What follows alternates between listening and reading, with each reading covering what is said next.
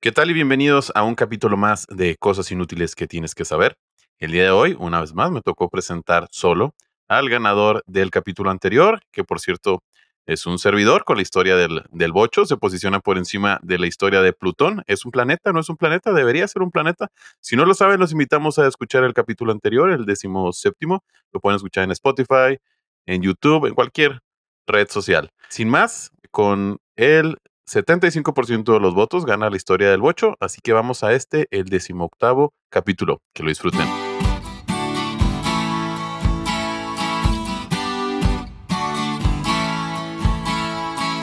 Cosas inútiles que tienes que saber. Donde te enseñamos cosas que no te van a servir de nada, pero siempre es bueno saber.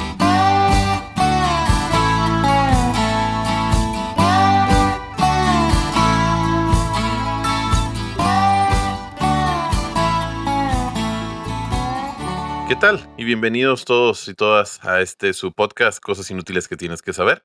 El día de hoy vamos a comenzar con el capítulo décimo octavo. Este es un capítulo muy especial porque tenemos el primer invitado, eh, no mata. Entonces, eh, bienvenido Mike, eh, nos da mucho gusto que nos acompañes el día de hoy. Gracias, gracias Mabe. No mata, pero casi casi los conozco desde hace mucho tiempo. Sí, ya tenemos mucho, mucho tiempo conocerlos. Me acompaña como de costumbre Mauricio, bienvenido. ¿Qué tal, Alberto? Y muchos saludos a todos los que nos escuchan. Qué gusto tenerlos aquí de nuevo. Recordando un poco la dinámica, en este podcast cada uno presenta una, una historia en el cual ustedes van a decir cuál les gustó más y van a poder votar en cosasinútiles.com. Entonces, eh, me comenta Mauricio que por esta ocasión quiere que yo vaya primero. No hicimos nada para ver quién va. Eh, así que voy a comenzar yo, no sin antes eh, ver algún random fact que nos trajo nuestro amigo Mike. Adelante. Gracias, Mabe. Pues muchas gracias por invitarme. Yo les traigo aquí tres random facts, un poquito de historia, pero también de cosas interesantes que probablemente no sepan. La primera, y comienzo con una pregunta. ¿Saben ustedes cuál es la guerra más sangrienta que hemos tenido en la historia? Sí. ¿Cuál? Tengo una idea. La Primera Guerra Mundial, ¿hasta donde entendido? Yo también diría que la Primera Guerra Mundial. ¿El número de muertos? Excelente pregunta, porque no es. No sé si para ti sangriento sea el número de muertos o el número de muertos per cápita. Ok. en población mundial. No, pues la, no, pues la de Vietnam, creo que murió el 25% de la de Vietnam. Ok, entonces les va a gustar este random fact. la guerra más sangrienta de la historia en números de muertos es la Segunda Guerra Mundial, con 55 millones de muertos. Pero durante la Segunda Guerra Mundial había una población mundial de 2.500 millones de habitantes. Eso que viene siendo, pues, bien poquito porcentaje, ¿no? De, la población mundial. Okay. ¿Cuál es el segundo evento histórico más sangriento que hemos tenido en la humanidad? Pues la primera. Sí. No, la primera de hecho no tuvo tantos muertos. La segunda, el segundo evento más fatídico o, con más muertos que generó fue la, hambruna de Mao Zedong en, China, justo después de la Segunda Guerra Mundial, cuando empezó el comunismo en China. Una hambruna provocada por el humano. O sea, no, no fue, dicen ahí los expertos que el 30% fue provocada por causas naturales y el 70% fue el gobierno chino. O sea, literalmente era como, era un conflicto porque era gobierno contra, contra población. Fueron políticas de gobierno sumadas a mentiras para, haz de cuenta, falsear la, la producción de grano. O sea, fue así muchas cosas que terminaron en 40 millones de muertos. Se relaciona un poco con mi tema, de hecho, ¿eh? Wow. No, no es de China, pero, pero, pero, pero sí se relaciona, wow. O sea, casi los mismos muertos, casi los mismos muertos que la Segunda Guerra Mundial, pero fue una hambruna. Sí, 15 millones ah, menos. Qué horror, eso está peor. Creo que, oye, en, Rumania también hubo una hambruna, ¿no? En muchos países, en Irlanda, en. Pues en, ah, en Irlanda. Yo creo que todos, ajá.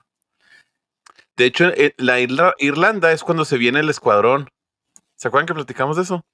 Ah, sí, el escuadrón de San Patricio. El escuadrón de San Patricio. el escuadrón de San Patricio va huyendo de esa hambruna. Ya. Ah, no sabía. Bienvenidos a la guerra en México. sí.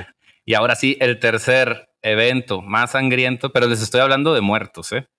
Sí, sí, el tercer evento con más muertos no es ni Vietnam, no es ni la Primera Guerra Mundial, no es ningún evento ni las napoleónicas, si lo quieren ver. Es las conquistas mongólicas, Genghis Khan y todos sus descendientes. También estimando en el siglo que viene siendo 13 Bueno, ahí estamos hablando de uno de los mayores conquistadores de toda la historia también. Pues, tiene sentido. Oye, y la otra cosa, creo que el 1% de la población es descendiente de él. Sí, de hecho. sí, bueno, una cosa así bien intensa. Es que conquistó casi todo el mundo conocido en ese momento. Y no él, también su dinastía. Y esto, pues, abarca varios, varios cientos de años, que ha habido guerras que duran cientos de años, ¿no? Sí, claro. Y en este caso sí, es la tercera guerra con más muertos, con 40 millones. Que estaríamos hablando de todas las dinastías, ¿no? O sea, de, de Genghis Khan, o sea, algún, algún pues periodo. Los mongoles conquistando, ajá. Ok, ya, claro. Pero esto es en números de muertos. Yo les quiero hablar de los muertos per cápita, porque la Segunda Guerra Mundial no fue tan sangrienta si la comparas con otro evento mucho más fuerte que hubo, que se llamó la rebelión de Anshi en el siglo VIII. De China, me imagino. Sí, mataron a 36 millones de chinos en esa rebelión. Y 36 millones de chinos cuando la población mundial era de alrededor de 250 millones de habitantes. La verdad, a mí sí se me hacía extraño que no se hablara tanto de tantas matanzas en China, siendo que son la población más grande del mundo. Se me hacía muy extraño, de hecho. Qué bueno que lo comentas, de hecho. Es una quinta parte del mundo murió en esa rebelión. Una quinta parte. Uno de cada cinco habitantes del mundo. Porque de los mismos chinos, uno de cada dos. O sea, el 50% de los chinos murieron en esa guerra, en esa rebelión. Y bueno, en esa serie de rebeliones, porque también duró cientos de años.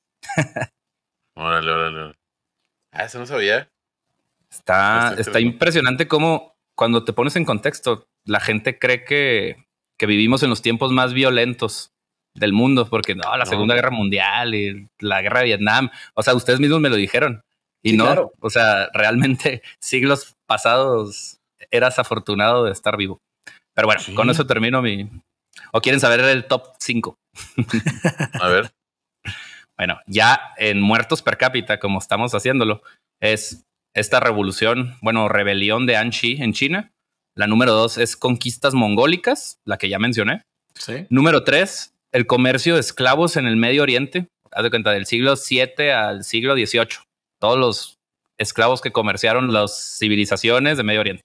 O sea, estamos, estamos, hablando de literalmente la, el comercio y la trata de personas en ese entonces, Medio Oriente. Sí, sí, Medio Oriente, fue suficiente para poder equiparar a estos sucesos. Sí. Wow. 130. O sea, ya aquí que traigo la equivalencia, la rebelión de Anchi sería como si hoy en día mataran a 429 millones de personas. no es cierto. Y la, sí. Y, la, y esto del comercio de esclavos sería como si mataran ahorita 132 millones. Después, con la caída de la dinastía Ming en el siglo XVII, esto ya es más moderno, 112 millones sería el equivalente.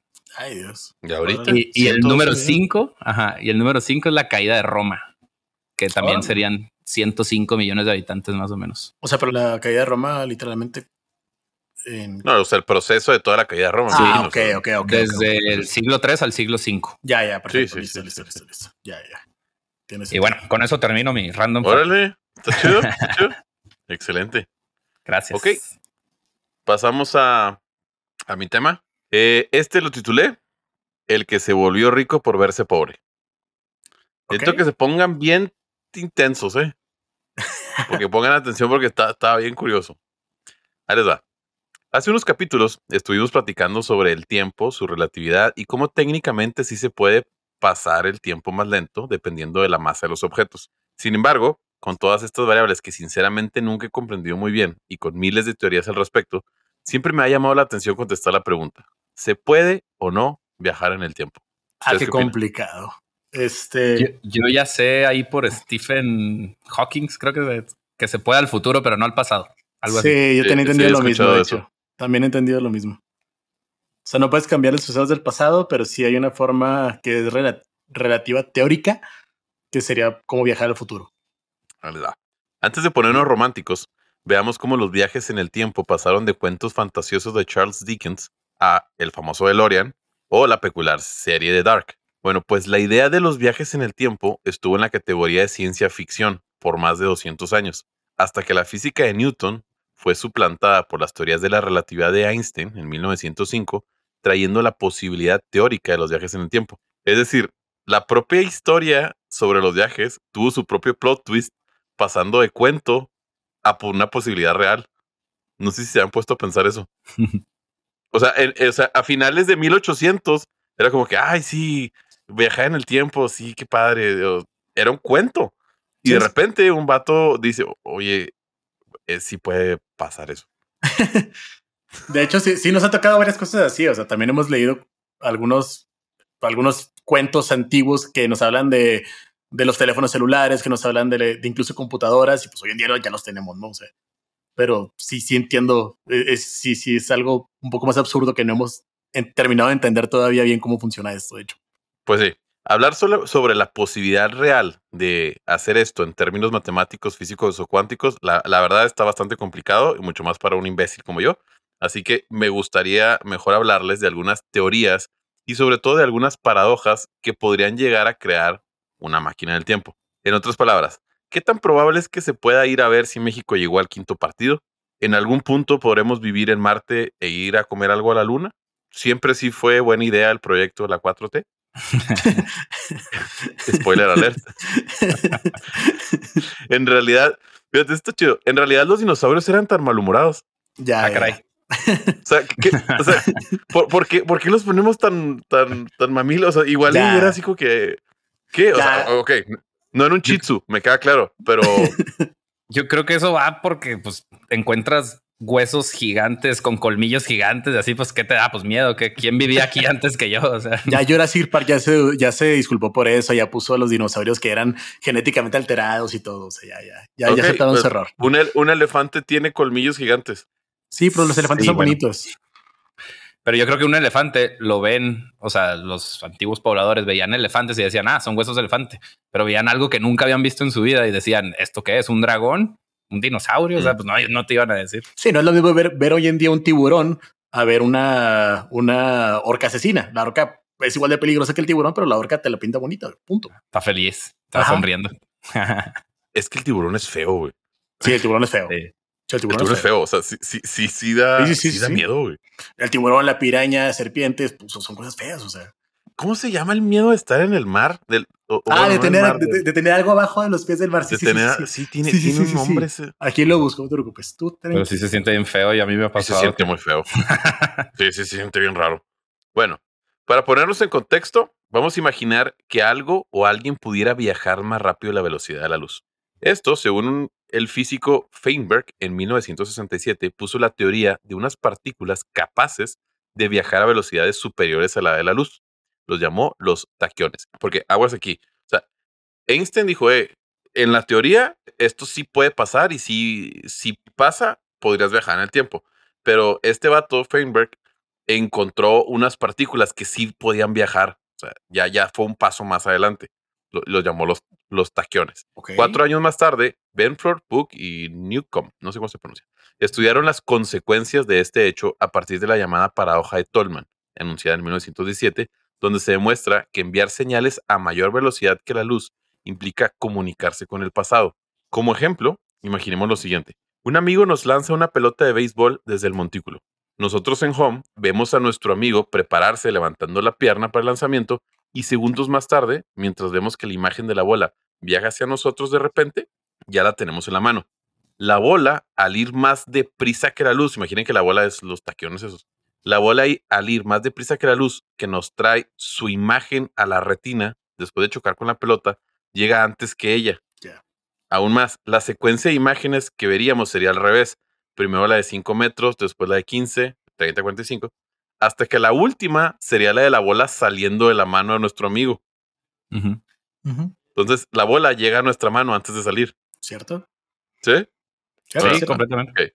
Es este como las de balas, o, o- o sea, las pistolas que disparan, o sea, primero te pega la bala, Antes que o sea, no escuchas el disparo, ajá, el disparo llega hasta después, o sea, el sonido.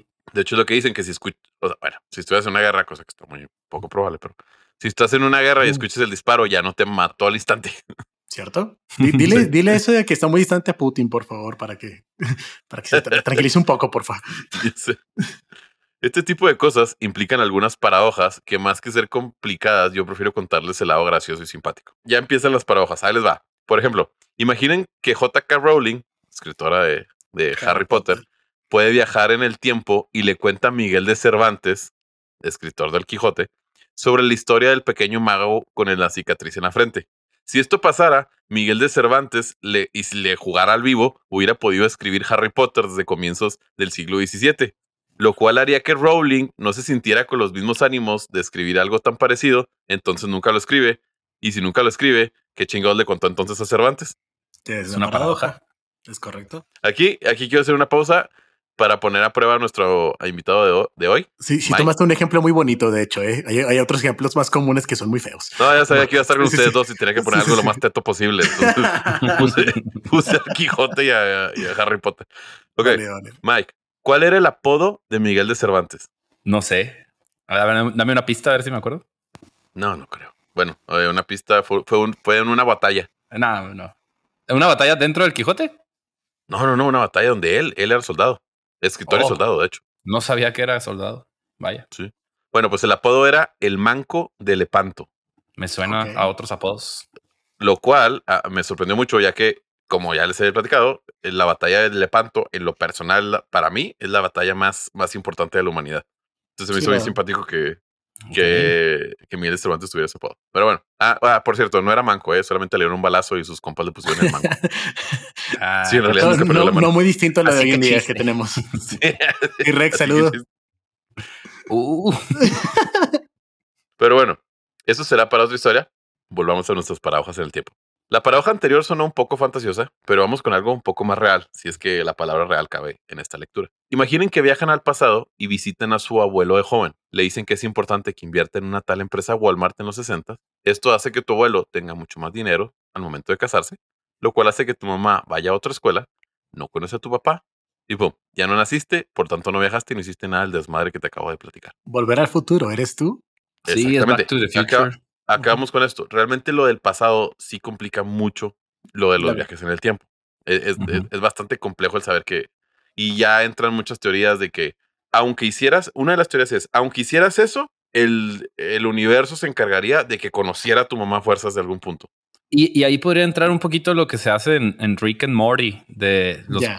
Muchos universos. Entonces, al momento de quebrar un universo, pues ya estás en otro y nunca vas a regresar al anterior, o a menos de que puedas viajar entre los universos y ya Sí, entonces, locas, ¿no? entonces el teorema del multiverso y el- la teoría de las multilíneas del tiempo. Exacto. Sí, está, está, está, está, Ya está Sí, muy fumado, fumado. eh, de veras. está muy fumado. Neta, o sea, sí, Fumado sí, sí, sí, sí. para- Pero por eso está este padre podcast. Rick and Morty. Ahora, vamos con uno sobre objetos. Está. En esta ocasión necesito que, neta, sí pongan atención porque está bien complejo. Y de hecho, de aquí viene el título del capítulo. Déjame, te pongo atención en lo que agarro mi, mi vaso de whisky. Ok, sí, claro. Así, así es como se pone atención en un podcast. Qui- Quiero que imaginen que ustedes dos tienen un artefacto que puede mandar mensajes en el tiempo. Puede mandar mensajes al pasado, para ser exactos. Es decir, si tú, Mike, le mandas un mensaje a Mau a las 2 de la tarde, lo recibirá a la 1 y viceversa. Comprendido esto, vamos a lo siguiente. Ustedes dos se ponen de acuerdo que Mike, Mike dice, si para la 1 no he recibido ningún mensaje tuyo diciendo probando, yo te voy a enviar uno a las 3 diciendo no me hablaste. O sea, Ok. Fíjense en el tiempo. Sí, sí, sí, sí. sí, Va a sí, las sí, sí. 12, ¿Tiene la? 1. Y lo Mike ve el reloj y lo, ah, es la 1. Mauricio no me mandó nada. Ahorita a las 3. Le digo, eh, no me mandaste nada. Ok. ¿Sí? Ok. sí. Sí. Recuerden, el que va a mandar a las 3 Mike, le va, le va a llegar a Mau a las 2. Ajá. Sí. Y el de Mauricio, el primero, lo tuvo Ya. que haber mandado a las 2 para que le llegara a la 1. De ahí por donde va, sí. Entonces lo estaría recibiendo al mismo tiempo que yo envío el primero. Ajá. Ahí les A va. las 2 de la tarde. Entonces, si Mao recibe el mensaje a las 2, porque lo mandó Mike a las 3. Entonces, si Mao recibe el mensaje a las 2, le avisará poquito después a Wisi, ah, perdón, a Mike, algo así como que, eh, güey, neta, ¿no te hablé? Sí. O sea, Sí, sí, sí. Sí. En, en ese momento sería otra paradoja, así como de, ah, Entonces, la pregunta es, ¿enviará a Mao el mensaje de probando? Ok, sí, sí, sí lo entiendo. Sí, sí. O sea, son dos cosas. Ahí te va. Si para la una, Mauricio no mandó nada a Mike, Mike le va a mandar uno a las tres. Segunda cosa, si Mau recibe el mensaje de las tres, que le va a llegar a las dos, le va a mandar uno a Mike diciendo, eh, güey, sí funciona. Perdón, eh, güey, neta, ¿no te hablé? Y es que Ah, Sí, lo que te entiendo es de que al momento de alterar ese presente, no, o sea, como que ya todo quedó en la normalidad, ¿verdad? Eso- a eso vas, de que, que De hecho- estos, que estos eventos dejan que todo fluya como debe de, como debe de ser. La única manera que me mande el mensaje de probando es que no lo mande.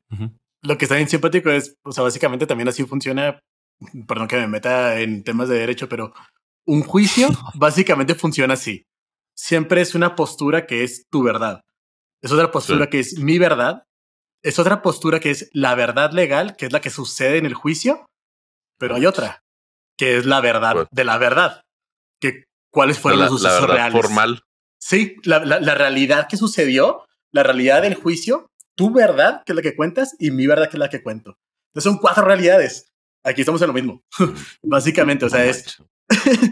cua- cua- o sea, lo que yo digo que mandé, lo que dice Mike que mandó, lo que se mandó conforme a lo que tú dices, y fuera de un plano de, de tiempos, lo que, lo que pasó. Está, está Ya, ya. simpático. Está muy complicado y, y puede haber, yo creo que así como esa paradoja puede haber otras varias. Nos estás así Sí. como llevando a un ejemplo en específico. Ah, claro, claro. Ahí viene, ahí viene. La única manera que Mauricio mande el mensaje probando es que no lo mande. Y ahí se, ahí, ahí, ahí entra la, la paradoja y se vuelve un ciclo. Tardé un chingo en escribir el último párrafo y es de las cosas que dices, ah, ya lo entendí. Y luego lo vuelves a leer y lo, ah, no, no lo entendí. Espera, y luego lo, vuelves sí, a- esto. Sí. Como en la de Dark, la, la película de Dark, la, la serie, perdón, la que ahorita mencionaste. Sí, O sea, sí que- está- Que, que ahí sí, pues, o sea, como que dices, ah, entonces una cosa yo, o sea, ahí se arman uno de esos ciclos de los que hablas. Ahora bien, fuera de las paradojas, ¿qué sí ha sucedido en esto de los viajes del tiempo? O sea, ¿qué, qué, qué sí pasó? Comprobable. Las personas que técnicamente sí viajaron en el tiempo, de hecho, han sido dos. Un estadounidense que mencioné en capítulos anteriores, que tiene un gemelo, ese ya todos lo escuchamos. Y, y este que les voy a contar que se lleva de calle a Martin McFly. Según el escritor Tim Folger de la revista Investigación y Ciencia, menciona, el cosmonauta ruso Sergei Krikalev, quien a lo largo de su carrera ha pasado 803 días en el espacio. Recuerden que Einstein demostró que el tiempo transcurre con mayor lentitud para los objetos en movimiento que para aquellos en, que se encuentran en en movimiento, ¿verdad? Sí. Ok. O sea, entre más rápido vayas, más lento pasa el tiempo. Por eso, si vas a velocidad de la luz, tú estás Envejeciendo menos. envejeciendo menos, exactamente. O viajando al futuro. Pues sí. De alguna forma. Sí. O sea, cuando tú llegues, la gente va a estar más grande, viajaste al futuro. Exacto. Sí, así. Por tanto, dado que Krikalev volaba a 27 mil kilómetros por hora cuando estaba a bordo de la Estación Espacial Mir, para él el tiempo no avanzaba de la misma velocidad que en la Tierra. Durante todas sus estancias en la órbita, Krikalev envejeció 1 sobre 48 segundos menos que sus colegas terrestres. O visto de otra forma, viajó 1 sobre 48 segundos hacia el futuro. Y solo iba a 27 mil kilómetros. O sea, eh, eso pónganle la velocidad de la luz. O sea, este vato iba a 27 mil kilómetros por hora y la velocidad de la luz son 300 mil kilómetros por segundo. Sí, sí, de hecho. Entonces, ya saben la forma comprobable y palpable de viajar en el futuro.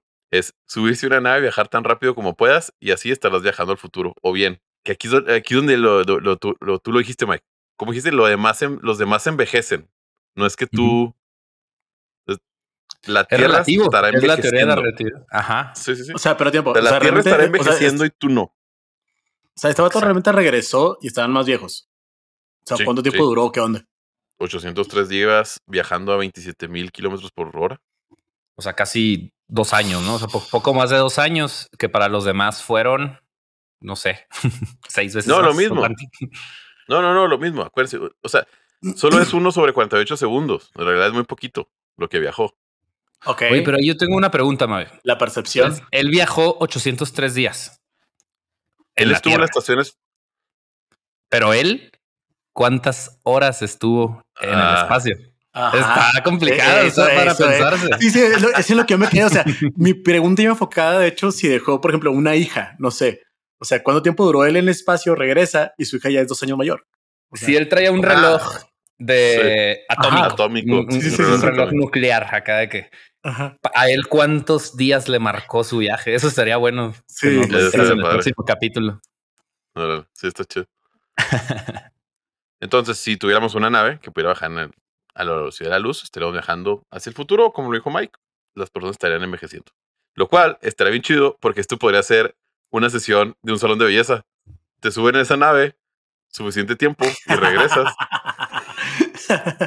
wow. Y eres más joven que todos los demás. Sí, pero te perdiste de algo, o sea. ¿Qué? Ah, pues sí. Sí, sí, sí, sí claro. Eh, todo tiene un precio, güey. La belleza tiene un beauty has a price. El chiste es que, o sea, él se fue 803 días terrestres, pero para él se sintieron como si fueran 100 o no sé cuántos. Sí, claro, claro, claro.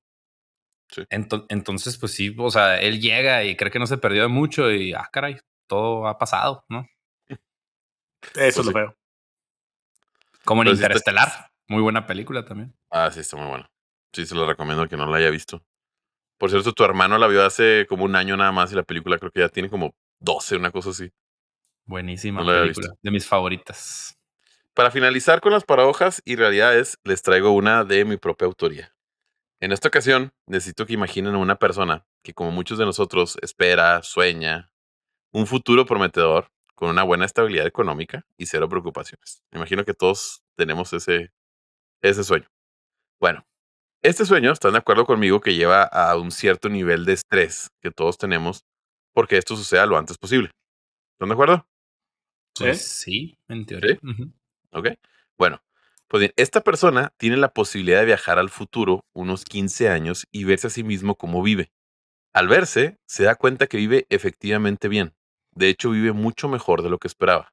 Casa más grande de lo normal, varios autos, casa en la playa, etcétera, etcétera, etcétera. Bueno, pues nuestro personaje vuelve a su tiempo normal y su preocupación sobre el futuro baja considerablemente. Es decir, él ya sabe que todo saldrá bien. Entonces lo hace entrar a un cierto nivel de confort, sabiendo que al final todo saldrá bien. Sin embargo, este nivel de confort resulta ser su propia sentencia. Al no preocuparse, al no temer por un mal futuro, no busca mejores oportunidades, nunca crea una, una empresa, y llega a los 15 años donde viajó y está en la misma situación que al principio. Bueno, pues esta historia se puede contar al revés. Imaginen al mismo personaje, pero en lugar de verse con todos los lujos, se ve a sí mismo en 15 años con las mismas preocupaciones financieras que tiene en el tiempo actual. Esta persona regresa de su viaje y obviamente lo primero que hace es ponerse como loca a trabajar 15 horas diarias, lo cual hace que cree su empresa, busque mejores oportunidades y pueda verse a sí mismo como la primera vez. Ya. A este vato lo llamé el que se volvió rico por verse pobre. Listo, ya, ya.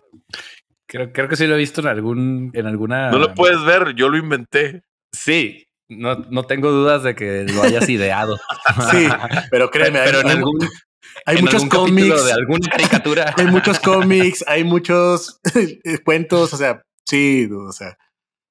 ¿Por qué? ¿Dónde no, o sea, no dudo que haya salido de tu propia creatividad. No, no, no, no. Sí te creo. Tardé mucho en inventármelo. Lo que mejor le puede pasar a este vato es verse a sí mismo mal. O sea, porque si se ve bien, él mismo va, ya estoy bien, o sea, todo va a estar bien. es bien paradójico, bien irónico, pues. Y es la paradoja que ahorita decías de, pues, por eso no es factible ir al pasado, porque eso altera dos líneas del tiempo y ya. Otra de las paradojas que a mí me causa mucho conflicto es, supongamos que puedes viajar al pasado y viajas al pasado en algún momento en el que estás vivo. A ver, primero que nada, si se supone que viajaste al pasado como lo concebimos todos de primera mano, llegas y te puedes encontrar a ti mismo, ¿no? Listo. Sí. Te encuentras a ti mismo, perfecto. Digamos que no regresas. Vives todo. Vives todo tu crecimiento. Digamos que yo regreso cinco años atrás y vivo conmigo esos cinco años. Luego llega un punto en el que hay dos opciones. O se cambia la dirección del tiempo, o dos, de alguna manera, la persona que estoy conociendo regresa al pasado. En una, el ah, problema es que, en una, el problema es que se crea un loop infinito y ya no existe un día más de Mauricio.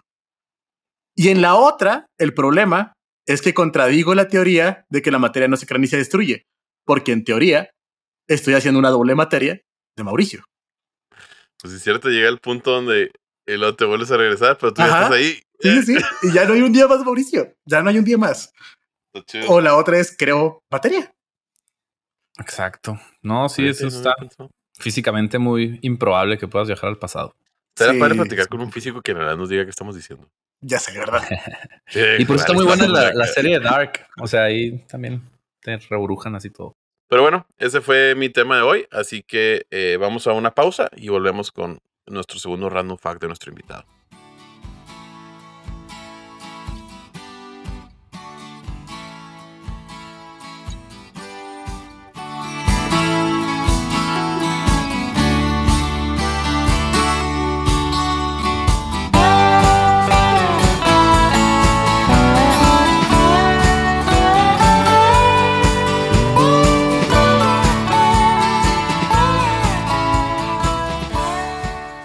Ok, vamos al segundo random fact de nuestro primer invitado de cosas inútiles que tienes que saber.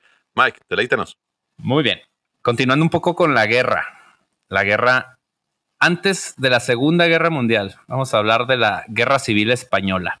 Y vamos a hablar de un cuadro en particular de Pablo Picasso. Ya se imaginan. Guernica. Exacto, mira, Mabeto sí sabe. ¿Tú sabes qué es el Guernica, Mauricio? La verdad es que no. Cuéntame, Miguel. Ok, muy bien. Gracias Entonces, por exponer mi ignorancia. es- espero que los, que los radioescuchas se lleven un buen dato general. Pues sí, Pablo Picasso fue un antifranquista completamente. Franco, para los que no saben, pues fue el, el dictador que poco antes de la Segunda Guerra Mundial y todavía después, y hasta los 70 creo, fue, fue dirigente de España. Y, y pues de la mano de los nazis, del, del gobierno de Adolfo Hitler, eh, se apoyó para, para quitarle poder a los comunistas, al gobierno republicano de, de España de ese entonces. Tiene un cuadro muy famoso, Pablo Picasso, que retrata uno de los eventos históricos más feos que ha tenido España, que es el ataque con bombas incendiarias de un pueblo chiquito que se llamaba Guernica. En ese pueblo, que de 5.000 habitantes más o menos, pues mataron a 1.600 y volviendo un poquito al tema de lo que, de lo que hablaba antes, pues hace cuenta que uno de cada tres en ese pueblo se murió. Imagínate No, que aquí uno de cada tres personas que conoces murió y no murió de un balazo, de un bombazo, se murió quemado. Y el incendio duró tantos días, o sea, duró muchos días el incendio. Entonces estamos Uno de cada un- tres, dijiste. uno de cada tres. O sea, es un pueblo de 5 mil habitantes, un, no sé, en Cárdenas. Serían como 300 mil chihuahuenses. Sí, que lo fuerte Sí, aquí sí, realmente es, o sea, que es tan poco a la población, es tan poco a las personas que obviamente se conocen todos y obviamente si se muere alguien es como que se murió la persona de la tiendita, se murió Sí, la sí, sí, persona sí, de, de la esquina. O sea. Sí. Pues en abril de 1937, la Luftwaffe, que era la, la Fuerza Aérea Alemana, aventó 31 toneladas de bombas en un pueblito chiquito solamente para probar un arma. Solamente porque ahí había mayormente comunistas y porque nadie, ni Francisco Franco, ni ningún este, partidario de los de la derecha, de los de, los azules en ese entonces, pues les importaba lo que esas vidas valieran. Entonces llegaron los nazis y, acabaron con un pueblo entero para saber lo que podían hacer sus bombas incendiarias. Ah, pero no sé cómo estaba el dato, pero creo que es la primera y única vez que se ha bombardeado una ciudad que no estuviera en guerra y completamente llena de civiles, algo, algo por el estilo. Ah, O sea, no, no fue como que Berlín, o sea, que era de una resistencia, había soldados. Ah. O sea, que era puro civil o Hiroshima. y o- Dicen, ándale, di- tocas Hiroshima. Dicen que eso es similar a lo que pasó. O sea, ya la guerra estaba perdida y Estados Unidos dijo, quiero mostrar mi poder y aventó dos bombas atómicas cuando era necesario nada más bombardear Sí. normal. De hecho, si me Mm. permite, o sea, les recomiendo mucho la película del campo de Luciérnagas. Yo sé que es una película japonesa y cosas así, pero no, no, es la, créanme, la es- cueva, la cueva de la lucierna. no, es el campo de Luciérnagas, estoy seguro. Ah, no la he visto, la quiero ver. La verdad, sí, sí, véanla, sí, es una película bastante cruda, de hecho, pero la verdad, mi respeto, ¿eh? o sea, sí, sí te pacta bien lo que es. Es la del hermanito. Sí, claro. Sí, sí, con su hermanita. No, ¿Es, es la cueva de las luciérnagas? No sé qué traducción tengas tú. Yo tengo otra traducción, viejo. Y así como Hiroshima y Nagasaki, también Dresde o Dresden, no sé cómo se diga en Alemania, ahí también aventaron muchas bombas los aliados. Pero bueno, esto nada más para decir que no hay buenos ni malos en las guerras, ¿verdad? Simplemente gente, gente mala. De acuerdo. Diferentes opiniones y listo. O sea. Exacto. Y De hecho, bueno, en este eh, perdón, caso, nada más fe de ratas, es La tumba de la luciérnaga, es el nombre real de la película. Y lo que comentaba Mero Alberto antes acerca de la fobia, es este, el nombre es talasofobia, el miedo a las profundidades. Talasofobia. Ah, sí, talasofobia. Del latín talasoa, ¿verdad? Sí, claro que sí. Sí, Miguel. Sí. Oye, sí es cierto, si es la tumba, ni tú ni yo, qué bueno, porque te hubiera dicho, te lo dije bien intenso. qué bueno que no. Oye, no, pues bueno, ya para cerrar el random fact, Picasso, como les decía, antifranquista, pidió y más bien instruyó, o sea, dijo que, que su cuadro no, no debía estar en España hasta que no hubiera democracia y se fue al MoMA. Creo, ¿eh? Bueno, ahí no estoy tan seguro, pero se fue a Nueva York. Ah, sí, y, y sí, justo dicho y hecho, cuando ya empezó a haber transición y, y democracia en España, regresó ahora al Museo Reina Sofía en Madrid. Que ese cuando, cuando vayan a Madrid, pues no es el Prado, no es el museo gigantesco, pero es un museo muy bonito y ahí pueden ver el Guernica y tomarse una selfie. Mau, ese es, es un cuadro muy famoso porque los, eh, bueno, para empezar, pues es cubismo, ¿verdad? Sí, claro. Y según yo, Mike, está pintado a dos colores. Según yo, está blanco y negro nada más. Sí, grises, tonos de gris. Y, y, es el que está los monos así como gritando, pues hacia el cielo. Sí, es muy famosillo. Sí, o sea, y tienen varios elementos que representan a, a España y a cosas diferentes. O sea, tienen un caballo, un toro, tienen gente, gritando, quemándose, un foco, no sé por qué, un volcán, o bueno, algo que parece un volcán, no sé qué sea. Y sí, pues no me voy a poner a hablar del significado del cuadro, pero los, los que saben de arte y los que tratan de hallar una explicación le encuentran metáfora a todo. O sea, dicen el toro porque esto y esto por lo otro, pero ya eso se los dejo de tarea. Yo no, claro, claro, claro. Otorrando Faxera. sí. Bueno, pues muchas gracias. Muchas gracias, Mike. Vamos a la historia de Mao. Mao, deleítanos. Muchas gracias, Alberto. Bueno, a este tema a mí me tocó llamarle Casas de cartón y voces inocentes.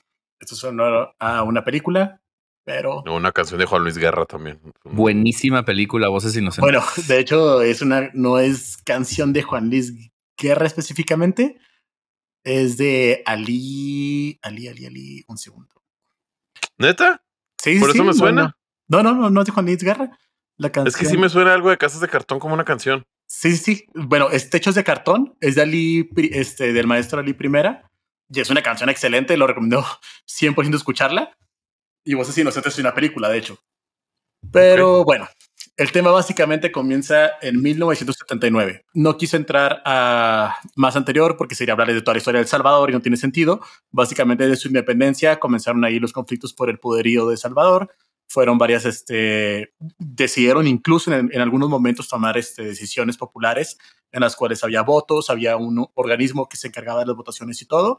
Sin embargo, ante varios conflictos y varios problemas este, acerca de este, este organismo y pues de los problemas entre las ideologías políticas, terminaron en 1979 con una ocupación básicamente militarista. ¿De acuerdo? Sí, va. Básicamente en este momento tenemos que la violencia entre el gobierno derechista y la oposición izquierdista degeneró, como en la mayoría de las ocasiones, una guerra civil. Lo simpático de esta guerra civil es que nunca fue oficialmente anunciada, nunca fue formalmente instalada una, una guerra civil, únicamente se dieron los sucesos. La izquierda se organizó en la agrupación que buscaba recoger el testimonio de un este, anterior político, eh, bueno, idealista, Faramundo Martí, que era el denominado Frente Farabundo Martí para la Liberación Nacional. En lo siguiente vamos a seguir diciendo la Liberación Nacional, ¿sale? Esa estaba liderada por Shafik Handal, Salvador Cayetano Carpio y Joaquín Villalobos, con apoyo de los sectores campesinos organizados en las zonas rurales y entre los sectores obreros urbanos. Básicamente era pueblo contra gobierno, ¿sale? Ok. En 1980, el arzobispo de San Salvador, Monseñor Óscar Arnulfo Romero, fue asesinado durante la celebración de una misa en la capilla de un hospital por un miembro de los Escuadrones de la Muerte. Los Escuadrones de la Muerte, para aquellos que no sepan, es un grupo de militares y policías que se conforman fuera del marco de la ley y hacen asesinatos específicos a idealistas o a personas de renombre o de influencia este, ideológica para poder, pues, apaciguar ciertos este, surgimientos de rebeliones, ¿no? Él en ese momento lo que pedía era la paz en su país y entablaba conversaciones con la guerrilla, de hecho. Esta era la transición que no permitían las policías militares, que era porque la religión se está intrometiendo en un, conflicto interno y están luchando entre población y gobierno, porque la religión se entromete. Entonces, matan a este, este arzobispo. A medida que el conflicto avanza, la guerrilla obtuvo apoyo indirecto y directo también de Cuba y el pleno respaldo del régimen sanadista de Nicaragua. Eh, los sanadistas eran el grupo de izquierda de Nicaragua y básicamente pues eran los que traían también las guerrillas en, ese, e, en esa región, ¿de acuerdo? El 19 de julio de 1979 es cuando básicamente nace lo que es el Frente Sanadista de la Liberación Nacional de Nicaragua, que es quien está apoyando a este liberación nacionalista, pero ahora El Salvador. El Ejército Popular Sanadista, que apoyó a la, a la Liberación Nacional de El Salvador, le envió armas de origen soviético, tales como AK-47, RPKs, PKMs e incluso la, este, bazucas RPG. Así es como se le atribuye a, a, a este frente la insurrección, la ofensiva general de 1981 a inicios del mes de enero de ese mismo año, a una conspiración que se le consideró soviética, cubana, nicaragüense. El 23... ¿Todo es en El Salvador? Te me hace que ni caben, güey. No, sí, todo es en Salvador. ¿Es en serio? ¿De veras? el 23 de febrero se da a conocer un documento, de hecho, elaborado por la CIA, que obviamente tiene que estar involucrada en todo esto, demostrando que el envío de, el envío de armas de los guerrilleros salvadoreños era desde Nicaragua. Muchos analistas dejaron sus hogares y se fueron a El Salvador a combatir incluso al lado de la Liberación Nacional. Lo interesante es por qué la CIA estaba involucrada en este conflicto. El gobierno, por su parte, moviliza al ejército y a la policía a fin de combatir la insurgencia, con apoyo al gobierno norteamericano. Es aquí donde entra la CIA, de hecho. Se establecen los batallones de infantería de reacción inmediata, que eran considerados como los BIRI, así se los llamaba, y entre estas unidades de élite, el denominado Batallón Atlacatl. Este habría de ganarse la fama de violento y cruel por sus acciones contra la población civil. El gobierno de Estados Unidos envió a la fuerza salvadoreña, o sea, a las fuerzas del Estado, fusiles de asalto M16, que fue el más usado, de hecho, por estas fuerzas estatales. Le, les mandaron incluso fusiles de asalto Heckler Koch, que es un fusil alemán. Les mandó incluso algunos helicópteros para que pudieran patrullar las calles. Güey, estoy bien perdido. No, no, no, no comprendo. ¿Por, ¿Por qué todo mundo tenía interés en este pedo? Básicamente ya había algunos conflictos entre izquierda y derecha en, el en, la, en la zona de Centroamérica, ¿de acuerdo? Básicamente guerra fría, o sea, comunismo contra capitalismo. Ajá, es correcto. Pero en El Salvador. Sí, de hecho es Nicaragua, Cuba y El Salvador. Básicamente Estados Unidos y Rusia eran, no nos podemos pelear directamente, ah, no te preocupes, nos damos allá en Centroamérica. Gracias por explicarme la Guerra Fría, Mauricio. Entiendo, pero no hicimos un capítulo completo de eso, ¿verdad? Ah, como Vietnam. Ah, sí, gra gracias, Mauricio. No, nunca lo había entendido. Pero a ver, entonces, pero ¿cuál era el interés preciso de El Salvador? Era un conflicto interno que tenían ellos. O sea, literalmente era la izquierda tratando de surgir. Ah, ya, ya estaba el conflicto de Cuba, ya estaba el conflicto sí. de Nicaragua, ¿de acuerdo? Yo, yo, tengo, tengo una idea. Creo que, pues, posición geopolítica. O sea, así también Cuba, ¿para qué era importante? Pues para estar cerca de Estados Unidos, poner yeah. bases, poner, o sea, ese yo creo es el principal interés de Rusia, de tener El Salvador. Pero no sé. Preguntémosle a, algún historiador. échale, échale pues, no. Bueno, en tanto, grupos militares y policías al margen de la ley, que eran los escuadrones de la muerte, con apoyo de empresarios y terratenientes, crearon los llamados escuadrones de la muerte, que se dedicaban a aterrizar zonas rurales y paupérrimas, donde las fuerzas de liberación nacional obtenían su mayor apoyo. En dos oportunidades, las fuerzas de liberación nacional intentaron conquistar la ciudad de capital, San Salvador, y las cabeceras departamentales sin conseguirlo, pues las FAES rechazaron el ataque de los guerrilleros que bajaron de las montañas que rodeaban la capital. Cuando el presidente de los Estados Unidos, Ronald Reagan, tomó posesión del poder el 20 de enero de 1981, presentó esa ofensiva iniciada tres semanas antes, como una prueba del avance del imperio del mal, la Unión Soviética, en el patio trasero de su país. Los gobiernos de México, Venezuela y Francia reconocieron a las fuerzas de liberación nacional como una fuerza beligerante, legítima, y la llamaron incluso al gobierno salvadoreño. El 16 de noviembre de 1989, la Universidad Centroamericana José Simeón Cañas un escuadrón de la muerte asesinó a un grupo de seis sacerdotes jesuitas españoles, afines a la teología de la liberación, Ellos eran Ignacio Ellacuria, Amando López, Juan Ramón Moreno, Ignacio Martín Varo, Segundo Montes, Joaquín López y López. Esta masacre causa una ola de indignación en el mundo entero y se redoblaron los llamados a la comunidad internacional para que ambos bandos iniciaran un diálogo. La visión de esta profundización de la guerra trascendió. ¿Se acuerdan de los jesuitas que mataron acá en Chihuahua? Sí, claro. No movilizó nada y es la guerra del narco que no quiere ver aquí nuestro presidente. Perdón si es algo político. Creo que ese es el problema, que no es algo político. bueno, tan político. Oye, y entonces la, la religión estaba del lado de la liberación nacional. De la liberación nacional. O sea, ¿de los comunistas o de los otros? De los comunistas, de los de izquierda. Es que básicamente lo que tenemos que entender es que tenemos un gobierno militarista que tiene la fuerza de Estados Unidos de su lado. Mientras haya un plano de desigualdad en todo el país y las personas están sufriendo de hambre, de economía, literalmente, lo, lo, iba a comentar más adelante, pero lo puedo comentar en este momento, de hecho, los niños eran, formaban parte de esta guerra. Sí, sí, los sí, niños, como las FARC. sí, pero el problema es que las fuerzas militares del Estado eran las que reclutaban a los niños. O sea, los niños le tenían miedo a cumplir 12 años.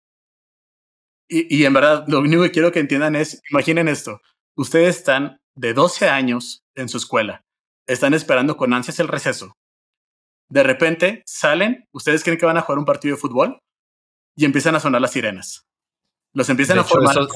así empieza Voces Inocentes, ¿verdad? Es correcto. Los empiezan a formar como si fuera este, honores a la bandera y empiezan a escuchar los nombres de sus amigos que tienen 12 años. Después de eso no vuelven a saber de ellos y si se los llegan a topar, los van a ver con uniforme verde. Este era el miedo que tenían y este era como el, el terrorismo que causaba este esta movilización militar del Estado en la misma población.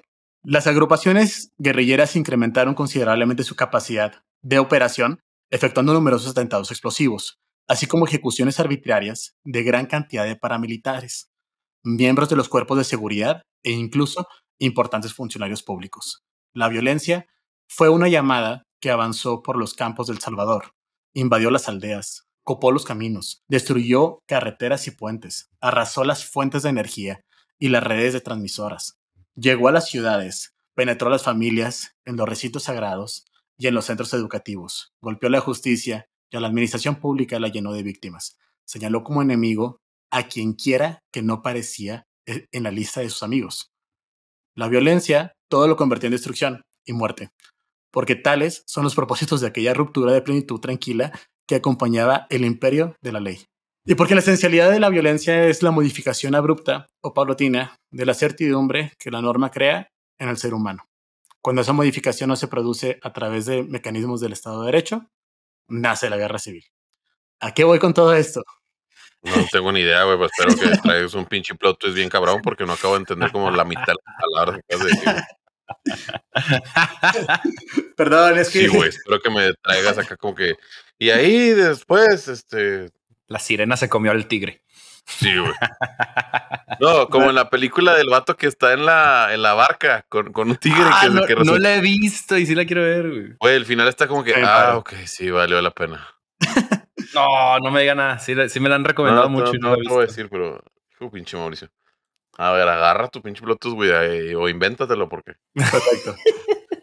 Básicamente, cuando las partes de un Estado no se pueden poner de acuerdo por medio del diálogo y entran conflictos exterior, exteriores, como lo hemos vivido en diferentes situaciones militares, surge lo que se llama guerra civil. Y la guerra civil, por más que parezca común y por más que parezca normal, puede causar esos impactos tan grandes como lo fue la guerra del Salvador, la cual dejó un saldo de 75 mil muertos. Hay que tomar en consideración que la población del Salvador en aquella época, 1980, era de 4,5 millones de habitantes. Esto quiere, esto quiere decir que ese saldo de muertes es del 2% de la población. El único tema es que este 2% calculado, como están los datos en mi fuente, no estoy hablando de militares. Este 2% es puramente civiles y en su mayoría menores de edad. Estamos hablando que el 2% de la población, menores de edad, 2%. sí, perdieron la vida en este conflicto. 75 mil niños. Eso viene siendo como. eh, ¿Cuántas? 10 o 15 escuelas de, de México. No, ¿verdad? Más. Yo ¿Estás creo jugando? que más, Miguel. Yo creo No, que no, más. ¿cu- cuán- ¿Cuántos niños hay en una escuela aquí en México? Tú eres director de una escuela, Mabeto, dinos. 400 alumnos. Ah, no, pues me fui muy lejos. Pensé que había miles. Pero súper, te fuiste súper, súper, súper jefe. Sí. No, perdón, no, disculpe. No, no estoy en ese ámbito. Decenas de miles de personas resultaron heridas físicamente como consecuencia de la armas de fuego, explosiones, minas antipersonales y miles de ellos quedaron con mutilaciones que los incapacitaron de por vida. Miles también resultaron con graves secuelas psicológicas, si se tiene en cuenta las violaciones a las que fueron sometidas incontables mujeres, las torturas, vejaciones que padecieron otros tantos hombres. Básicamente este suceso fue un parteaguas también para lo que viene siendo derechos humanos, para lo que viene siendo la conciliación internacional, para lo que viene siendo el crecimiento en esos temas de dignidad en toda Latinoamérica. ¿De acuerdo? Recomendas. Sí, yo sé. Sí, o sea, o sea, estamos hablando básicamente de eh, el gobierno pierde control incluso sobre sus propias fuerzas armadas y las fuerzas armadas comienzan a tomar control de soberano sobre la población. ¿Me explico? E- Esto es lo impactante. Entonces es como que cuando se pone un punto y alto, es cierto que continuamos con algunos conflictos que no podemos intervenir aún, este, lamentablemente, pero creo que este es uno de los puntos más importantes en nuestra historia de derechos humanos para poder hablar abiertamente de un conflicto militar, cómo se puede desenvolver en destruir una nación. Eh, tuvo que intervenir obviamente la comunidad latinoamericana para resolver este, este conflicto. Eh, se tiene ya hoy en día un pacto de paz alrededor de 2007 y 2017 que se ha estado renovando. Y hoy en día aún no tenemos ese crecimiento que esperaríamos de El Salvador, pero sabemos que están luchando por ello. Recomendación de todo esto, totalmente ver la película Voces Inocentes o Techos de Cartón y escuchar la canción del maestro Ali Primera, que son excelentes referencias para entender qué es lo que sucedía aquí. Cabe mencionar que eh, las transmisiones, de hecho, de las canciones de, de, este maestro no podían ser escuchadas abiertamente Sí, en El Salvador por los toques de queda, estaban prohibidas y de hecho, si alguien te escuchaba, te veía con la radio, con esas estaciones que estaban ocultas en la, en, en la radiodifusión, pues era una muerte segura, básicamente. No, no sé si he escuchado todos los, todos los episodios, creo que sí. Soy su más fiel seguidor. Pero Mau es famoso por dar los, los temas más tristes, ¿verdad? Sí, ¿por qué? Un ¿Cuál es tu poco, problema un con la melancolía? Relájala, Les prometo que es el último que les doy ya. La próxima les traigo más bonito. Perdón. Sí, eso lo encargamos nosotros. Yo les recomiendo, vean la película buenísima en Netflix. Este Netflix patrocina los de su último deseo. Anne Hathaway, Ben Affleck, peliculón. Y habla de la, o sea, no es muy famosa, güey, pero es Ben Affleck, Bueno, es Anne Hathaway. A lo que voy es porque los dos que mencionaste son famosos. Sí, famosísimos. Y cuando vi esa película de que nadie me ha contado esta película, me la topé así de la nada. Se llama Su último deseo y se trata de la guerra civil de los contras en Nicaragua y de cómo la CIA provocó básicamente esa guerra y, y promovía el narcotráfico y lo que pasa en México. Eso es, ese es un tema para un podcast que hablemos, ¿eh? Y no, no es un dato inútil, es, nos sirve mucho para entender por qué estamos tan fregados en Latinoamérica. Ese es para otro podcast. Ese no es un dato inútil. Eso nos deja que te vamos a volver a invitar, Mike, porque queda pendiente ese, ese podcast. Este, no sé si tengas otro. Sí, random fact. ¿Cómo no? Vamos al tercer y último random fact. Este, no sé si quieran ir todos por una cheve o algo, porque Mauricio nos dejó bien, bien tristecillos. Entonces, échense un, échense un shotcito todos y volvemos para el tercer random fact.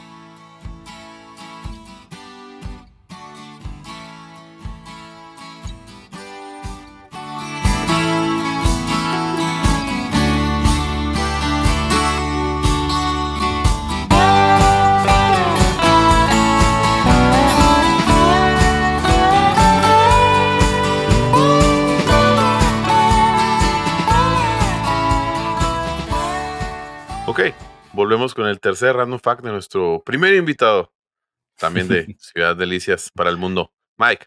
Gracias, gracias. Oye, pues está un poquito relacionado con lo que se habla acá con, con Mauricio de, o sea, conciencia de histórica. Eh, empiezo con una pregunta. Ustedes saben que si demuestran su descendencia judía sefardí, pueden ser ciudadanos españoles y por ende de la Unión Europea. No sé qué es ¿Mm? sefardí, no sé qué es sefardí. Judío sefardí. Es, un, es una rama de judíos. Ajá. O sea, los judíos tienen ramas y, los que habitaron en la península ibérica son los judíos sefardíes o sefarditas, como tú les quieras llamar. Pues son judíos, a fin de cuentas. El tema con estos judíos es que en 1492, cuando Isabel de Castilla y Fernando de Aragón eran los reyes, los reyes católicos, pues expulsaron a todos. O sea, dijeron, los judíos no, conviértanse o váyanse. Y terminaron justo en las colonias o en otros países, eh, algunos en Marruecos, en Turquía. De hecho, creo que a los que mejor les fue fue a los que se fueron a Medio Oriente. Porque los que fueron a Sí, sí, pues en ese entonces, Medio Oriente, el imperio turco, todo era, allá era lo bueno. no, no en Europa todavía. En Europa, hasta que no conquistaron y colonizaron, ya se volvió un poquito más, más bonito vivir ahí, pero algo que la gente no se da cuenta es que en ese entonces, en 1492, España ni siquiera existía, o sea, eran varios reinos. Era el reino de Castilla, de Aragón, de Navarra, de muchos, muchos reinos. Incluso todavía había musulmanes en Granada. Ya después fue la, la llamada Reconquista, pero que aquí difiero y que quiero platicar de eso. La Reconquista, o sea, fue cuando expulsaron a los musulmanes de Granada, a los, a los, a los que estaban en Marruecos, a los, a los que los españoles malamente llaman moros, ¿verdad? O sea, sí. y, y esto fue lo mismo que correr a los judíos. Ocurrió una, es más, lo mismo o peor, porque los musulmanes viviendo en la península ibérica llevaban más de 600 o 700 años. O sea, el gobierno de Franco, y aquí no sé si se dan cuenta que estoy ligando mis tres random facts. el gobierno de Franco se encargó de enseñar de cierta manera, y hoy en día todavía seguimos viendo de cierta manera a los musulmanes en contra de los, o sea, a diferencia de los judíos, me explico.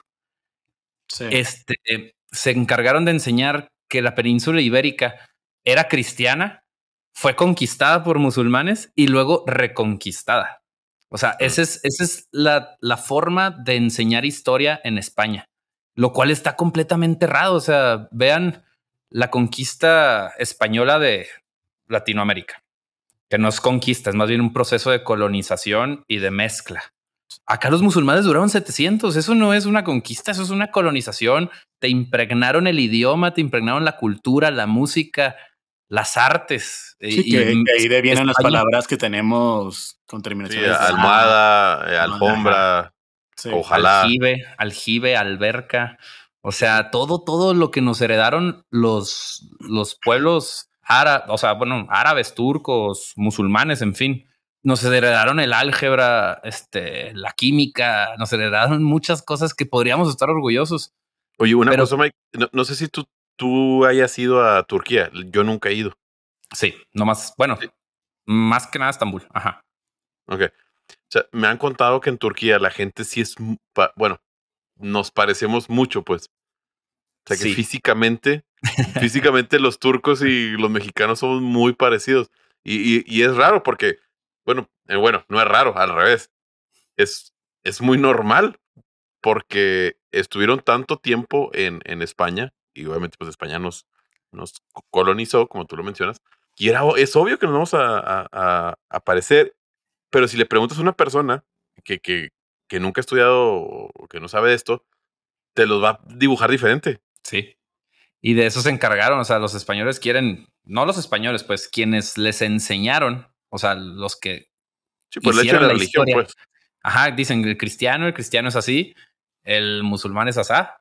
Estos son los moros. Hay una ciudad que se llama Matamoros, hazme el favor. O sea, de hecho, ahorita te iba a comentar. Va a llegar un punto y yo no lo veo muy lejano, donde le, le van a tener que cambiar el, el nombre a ese estado, ¿eh? Estoy completamente de acuerdo. A esa ciudad, ajá. Y en, en, España hay varios. O sea, Santiago Matamoros es, e, es una. Eh, tienen que borrar eso, cállense. no, te creas. No, te creas. No, te creas. No, sí, sí, Oye. sí. O sea, Matamoros tú decías México, pero en España no sé si allá haya otras cosas. O sea, sé que hay ciudades que se llaman Matamoros por Santiago Matamoros. O sea, que es una aparición del apóstol Santiago que les dijo vayan y reconquisten. O sea, cuando en su ¿Cómo, sano cómo, juicio- cómo? A ver, eso no lo sabía, eso no lo sabía. Ok. Random fact dentro de random fact. Sí, a ver, Inception en Random Fact. A ver, va. Santiago Matamoros es una, ¿cómo se le dice? Este, imagen del apóstol. O sea, que supuestamente dentro de las guerras que hubo ahí en contra de los musulmanes, llegó el apóstol Santiago y les, les, en- les enseñó cómo ganar la batalla. Entonces pintan a Santiago Matamoros con una espada y guiando a- al ejército para ganar esa batalla, pero no sé cuál es, ¿eh? O sea, no me vine preparado para ese random fact. Ya, ya. Entonces, de ahí se deriva y por eso tenemos una ciudad llamada Matamoros y pues Santiago, aparte de Santiago Compostela, que es el Santiago ahí, el apóstol que llegó, hay una aparición de Santiago que le dicen Santiago Matamoros. Órale, eso está chido. Está chido y, es, es impresionante por, por cómo, o sea, se fijan cómo es el odio este, generado por los que ganan la guerra. Sí, O sea, sí, el, que, el que Franco haya ganado la guerra significó un métanles cristianismo, métanles odio por los judíos, odio por los musulmanes. Vamos a identificar a toda España como una sola. De hecho, antes de Franco todavía no había esa unidad de España. Franco fue el que empezó a, a meter a Cataluña, a meter a- al País Vasco, a quererlos alinear a todos. Wisi tiene una frase para eso, que la historia es de quien la gana. Sí, Sí, la historia es de quien no, gana pues no. Wisi, to- el mundo Sí. sí, sí existe. O sea, y pues total, a lo que voy con esto es que, bueno, tenemos que en España en 2015, el gobierno, que ya para nada es franquista, ya para nada es nada, pero que sigue con esas raíces muy, muy enterradas, este, lanzaron un proyecto de ley para que todos los descendientes de los judíos sefardíes sean españoles nuevamente. Pueblo que se corrió, o sea que pueblo que se expulsó en 1492. Imagínate que alguien con este eh, proceso de razonamiento diga, ah, y a los musulmanes también nos invitan. Ah, claro.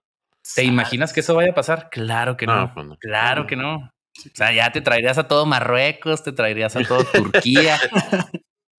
Y no, pero pues es que el mundo ya se creó así y, y, pues a final de cuentas es un tema político para estar bien con Israel, Estados Unidos y en el mundo político que vivimos ahorita.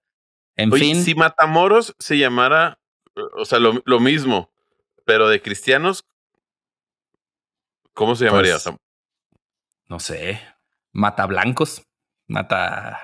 No, tiene que ser más de, de Sí, nacionalismo. Sí.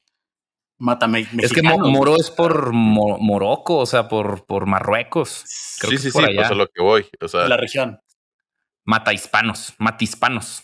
Podría llamarse una ciudad en Marruecos. pues sí, mata hispanos. Matiléricos. Mata latinos. Así es. Mata latinos. Wow, se podría llamar mata latinos. Así de fácil. Sí. O sea, nomás imagínate que una, que una ciudad se llamara Matalatinos. ¿A poco, a poco no estaría así como que, eh, oye, Obviamente, te revientas, o sea, claro. Luis Fernando, no escuches Sí, Matamoros, no hay capítulo, pedo. por favor. Sí, es una de las hipocresías de, de nuestra historia. Y, y nos damos cuenta que nos queda mucho de franquistas, aunque no, no seamos antisemitas. Oye, Seguimos al- siendo algo- muy que no sé- discriminadores. algo que no se cuenta mucho es que Franco en realidad nunca lo quitaron. ¿eh? No, no, no. Él puso Muchas Juan de las Carlos. Muchas de las historias de los pues, dictadores, hay que decirle cómo es, es- fue un dictador, terminan cuando la ciudadanía se revela y lo, y lo quitan, como fue Santana, como, como Sí, fue claro. Porfirio Díaz. Pero a este vato nunca lo quitan, ¿eh? No. ¿No? Porque después de los nazis, su padrino era Estados Unidos. Aquí, aquí la, la intención era en contra del comunismo, entonces a ellos no les importaba que fueran nazis, o sea, ellos Porque fueron- incluso hasta Pinochet lo, lo quitan. Y, y, mí- y fíjate, cuando, cuando yo estaba como en prepa, o o principios de carrera, me llamó mucho la atención eso de Franco y yo estaba buscando cuándo lo derrocan. Y no lo, no lo encuentras porque no lo quitan. Entonces, Franco como que. está, está sepultado, Mabe, en una de las esculturas más grandes de España, que es una cruz gigante. Y ahí tienen sepultado a Franco con otra persona. Es una cruz enorme, se llama el Valle de los Caídos. Y está, siempre hay flores, siempre Básicamente es venerado todavía. Se ajá, los, los antifranquistas ven ese lugar como un monumento mandado a hacer, haz de cuenta como si fuera un faraón. Aquí me quiero morir, es una cruz gigante. Ya. Ahí y, y, todavía gente muy franquista que sigue ¿Dónde está en Madrid? Cerquita de, de, Madrid, en un lugar que se llama El Escorial. Ahí vivían, era el antiguo Palacio de los Reyes. Cerquita, cerquita de Madrid, pero no exactamente. Hablando rápido de, de la influencia árabe en nosotros, ¿saben cómo se llama el árabe que aparece en, en el libro El Bador? Al Jurasimi. Empieza con al, al algo. Al Juarizmi. ¿Y qué se le atribuye? Pues no sé, algo del algo. Ah, no, no, espérate. La fórmula general. No, no me acuerdo. No, la misma palabra de álgebra. que ah, es las técnicas de resolver ecuaciones cuadráticas, que era que le ah. llamaba álgebra. Sí, de hecho, mucha gente cree que él es Baldor. Que no, que Yo me quería... No, y Baldor es, Baldor es un doctor de Cuba que escribió el libro. Eh, ándale, él lo editó. Ajá. Yo quería traerme random facts de eso porque sí tengo algunos, o sea, de, de química y así, cosas que, que menospreciamos o que no, no tomamos en cuenta de toda la herencia árabe. Pero eso será para otro episodio. Totalmente de acuerdo. Excelente. Bueno, pues muchísimas gracias, Mike. Eh, bienvenido a este, a este tu, tu, podcast. Espero que. Yo sé que no va a ser la, la única vez. Entonces, eh, pues bienvenido. Y pues nos despedimos. Muchísimas gracias por escucharnos. No olviden seguirnos en nuestras redes sociales. Obviamente no me las sé, pero no estuvo Wisi, que es el que las dice. Entonces, nada más, eh, no se olviden votar en cosasinutiles.com y nos vemos en el próximo episodio. Nos vemos. Muchas gracias, a todos por escucharnos y nos estamos viendo en otros episodios. Bye bye.